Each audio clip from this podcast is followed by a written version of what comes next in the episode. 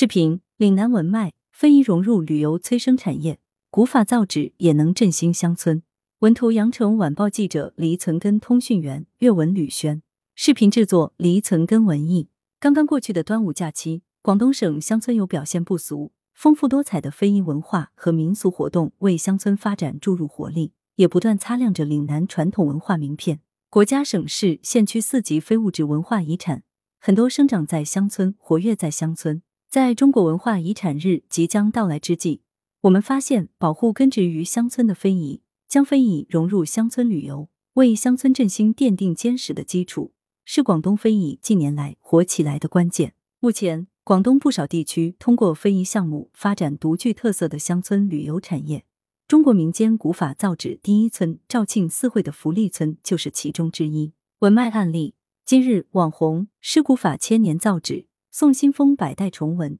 这副对联道出了福利村的悠久历史和文化底蕴。福利村位于广东肇庆四会市真山街道白龙村委会，是肇庆历史文化名村。福利村的古法造纸技艺称得上是中国古代四大发明之一造纸术的活化石，具有很高的历史价值、文化价值和科学价值。近年来，当地利用古法造纸传统文化资源，成功打造古法造纸主题文化古村。吸引海内外大批游客前去游览，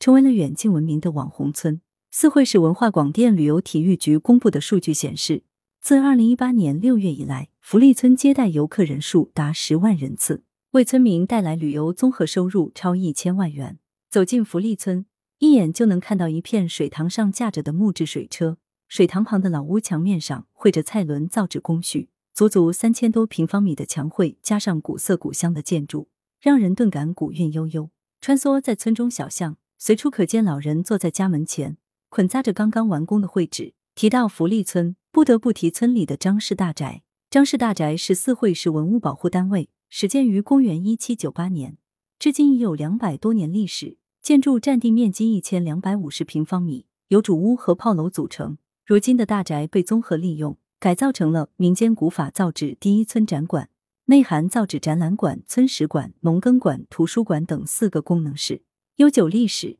福利村所在的片区古时称邓村，目前所用古法造纸术统称邓村古法造纸术。邓村古法造纸传承已久，可追溯至南宋。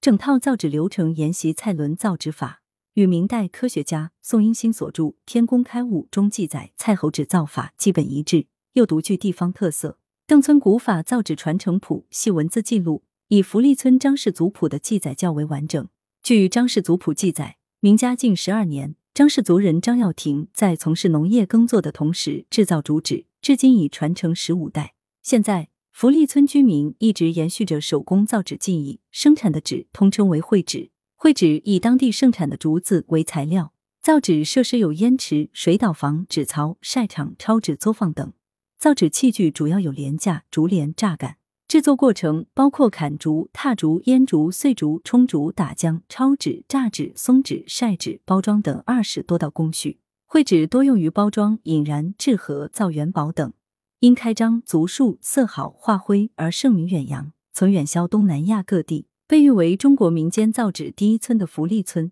是全国最原始、厂厂从业人数最多的民间古法造纸古村落。高峰期年产绘纸制品一千五百多吨。出口约一千多吨，纸作坊七百多间，纸品厂一千一百多间，从业人员五千多人，年产值七千多万元。二零零七年六月，邓村古法造纸传统手工技艺被评为省级非物质文化遗产保护项目。十三代传人张晃元于二零零八年三月被认定为广东省省级非物质文化遗产项目古法造纸的代表性传承人。据广东省非遗保护项目的评审论证专家称。目前，在中国，只有广东四会邓村和浙江温州雅泽两地仍然保留着古法造纸技艺，具有十分重要的文化科学价值、积极的现实意义和深远的历史意义。遭遇危机，随着社会经济的不断发展，市场定位低端的绘纸面临传承发展难题。由于古法造纸工序繁多、劳动强度大、效益不高，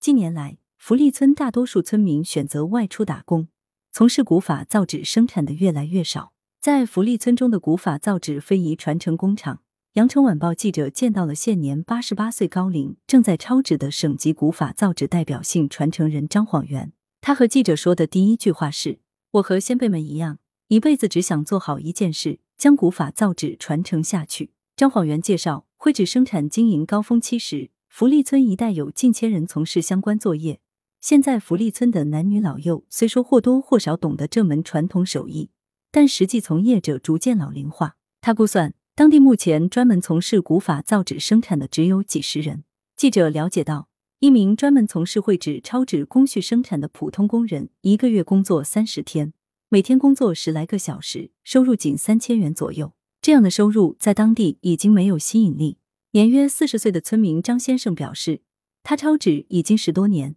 算是目前从事绘纸生产的村民中最年轻的。而相对轻松的松纸等工作，则大多由村里六七十岁甚至八十岁的老奶奶负责。一位正在家门口松纸的老人感慨。不用种地了，现在还能帮忙松纸，但孙子孙女们都不愿再做绘纸了。面对类似福利村面临的乡村非遗项目保护传承难题，四会是以保护为主，抢救第一，合理利用、传承发展为方针，大力推动非遗项目保护传承工作的开展。四会市非物质文化遗产保护中心主任谢化辉介绍，针对福利村古法造纸产业发展，希望不断尝试传承古法造纸技艺的新举措。进一步提高纸张质量和纸张的经济价值，精心改良、批量制作出应用性更广的书画专用绘纸，这样才可能把年轻人留住。同时，探索建立非物质文化遗产保护开发和旅游产业融合发展模式，将旅游活动与民俗文化、福利造纸展演展示相结合，通过文化旅游活动带动非物质文化传承和产业化发展。转机出现。广州航海学院艺术设计学院客座教授李羌红的到访，为四会古法造纸技艺传承和发展注入新活力。二零一五年，李羌红在四会工作期间，开始追随张晃元学习古法造纸技艺。张晃元非常赏识、善于观察的他，并正式收其为徒，悉数传授古法造纸的核心技艺。一位大学教师怎么会深入乡村学起了古法造纸？李枪红说。大学期间，他跟随老师学习古籍修复的知识与技艺，对古籍纸张的制造产生浓厚兴趣，研读了大量相关文献。二零一二年，他在广州市黄埔古港开设古法装帧工作室，修复古籍的同时，开始潜心研究古法造纸技艺。他查阅了诸多文献资料，走访全国各地之后，发现邓村古法造纸比较完整的保存了古代造纸术的精髓，是中国古代造纸术的活化石。因此，决心向张晃元拜师学艺。经过努力学习，李强红已全面掌握烟竹、晒竹、浸竹、抄纸、松纸等核心技艺。相比传统乡村非遗技艺的口述经验传承方式，李强红十分重视每道工序背后的科学技术理论基础研究。例如，烟竹为什么要精确控制注水时机和竹片浸泡时间？原来是为了让竹纤维充分分解，并去除竹片中的水溶性果胶，确保纸张质量。这道工序蕴含的科学原理是原来造纸艺人所不明确的，现在得到了详细的诠释与记录。活态传承。二零二一年六月，李昌红代表广东省参加了由文化和旅游部等部门联合主办的中国非物质文化遗产手工造纸传承人群研修班，进一步提高古法造纸的理论水平，深化了对传统手工造纸传承和发展的思考。他认为，要更好传承和发展古法造纸传统技艺。就要不断提高绘纸品质和知名度，让它得到更多人的认可，拥有更广阔的市场。近年来，李昌红立足于传统技艺，将蚕茧融入纸浆，经过无数次试验，创造出新的四会蚕丝竹纸，并应用到书画、印刷、包装等领域，在业界引起强烈反响。他利用绘纸设计的包装设计《茶禅一味》《最美古诗》等作品，先后荣获中国金艺奖工艺美术创新设计大奖铜奖。中韩文化创意产业博览交易会文化创意奖等一系列荣誉，并取得多项造纸相关实用新型专利。为了进一步扩大四会古法造纸的影响力，二零一九年以来，李枪红还积极推动非遗进校园，编写了《古法造纸与活字印刷术》等一系列教材，将古法造纸带进广州航海学院古法装帧选修课的课堂。同时，他还在暨南大学华文学院、东莞市理工学院。广东女子职业技术学院等高校讲授古法造纸，开展了上千场中小学生、亲子家庭及海外华裔子女古法造纸体验活动。很开心看到越来越多像李老师这样的专业人士走进非遗，走进古法造纸，这将为四会古法造纸的发展注入新的生机和活力。谢华辉表示，如何让非遗活态化并得到更好的保护与传承，是一个不断更新答案的命题。他认为。非遗传承需要全社会共同关注、广泛参与。如果每个人都能从自身出发，将自己所学、所专、所研用于非遗的保护传承，非遗的明天必定充满希望。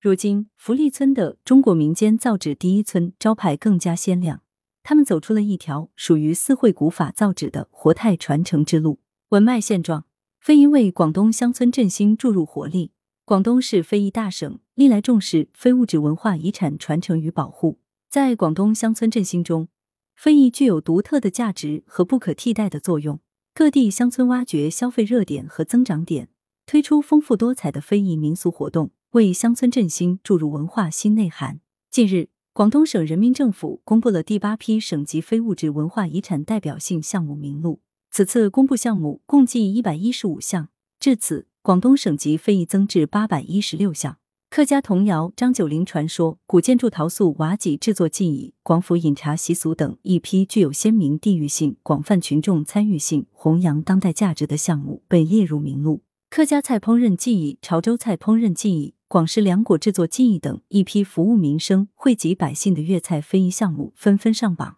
烧腊制作技艺、德庆竹篙粉制作技艺、问水塘捕鱼节等一批新晋省级非遗项目。为乡村振兴带来积极影响。广东国家级非遗代表性项目总数达一百六十五项，位列全国第四。二零二一年新入选第五批国家级非遗代表性项目名录的项目，如珠玑象人南迁传说、竹板歌、墨家拳、狮舞上川黄连胜、醒狮舞、狮舞瑶族布袋木狮舞、木偶戏、湛江木偶戏、蔡李佛拳、广州北胜蔡李佛拳、民间社火、高耀春社、庙会、茶园游会等。均与乡村息息相关。进入“十四五”时期，广东出新招、遇新人、探新路，持续发力做好非遗保护传承工作。无论是非遗保护部门，还是基层政府，都已真正认识到本土优秀传统文化对乡村振兴的作用。今年四月八日，文化和旅游部等六部门联合印发的《关于推动文化产业赋能乡村振兴的意见》，明确引导文化产业机构和工作者深入乡村对接帮扶和投资兴业。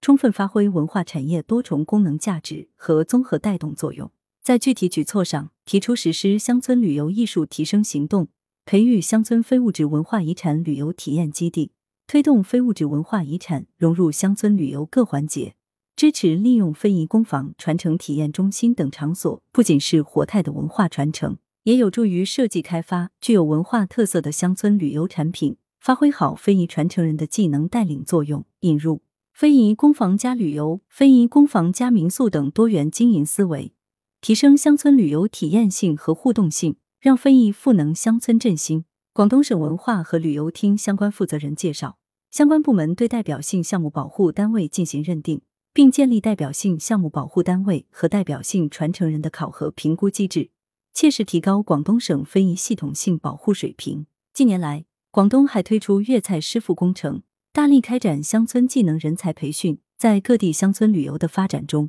狮舞、咏春拳、越秀等非遗项目成为独特的旅游资源，吸引着游客，发展出了独具特色的乡村旅游产业。同时，在广东省文化和旅游厅的指导下，广东省文化馆、广东省非物质文化遗产保护中心举办节庆探非遗系列活动，让非遗走进百姓生活，让更多人了解岭南优秀传统文化。下一步。广东将积极打造与非遗有关的网红打卡点，推动美丽乡村加快释放出美丽经济。专家点评：非遗大省擦亮岭南传统文化名片。杜佐祥，文化和旅游部国家公共文旅服务专家委员会委员，广东省非物质文化遗产促进会创会会长。广东是名副其实的非遗大省，一直为非遗传承保护营造良好环境。据了解，二零二一年。广东共投入中央资金三千五百七十七万元和省资金三千三百七十四万元，支持全省开展非遗保护传承、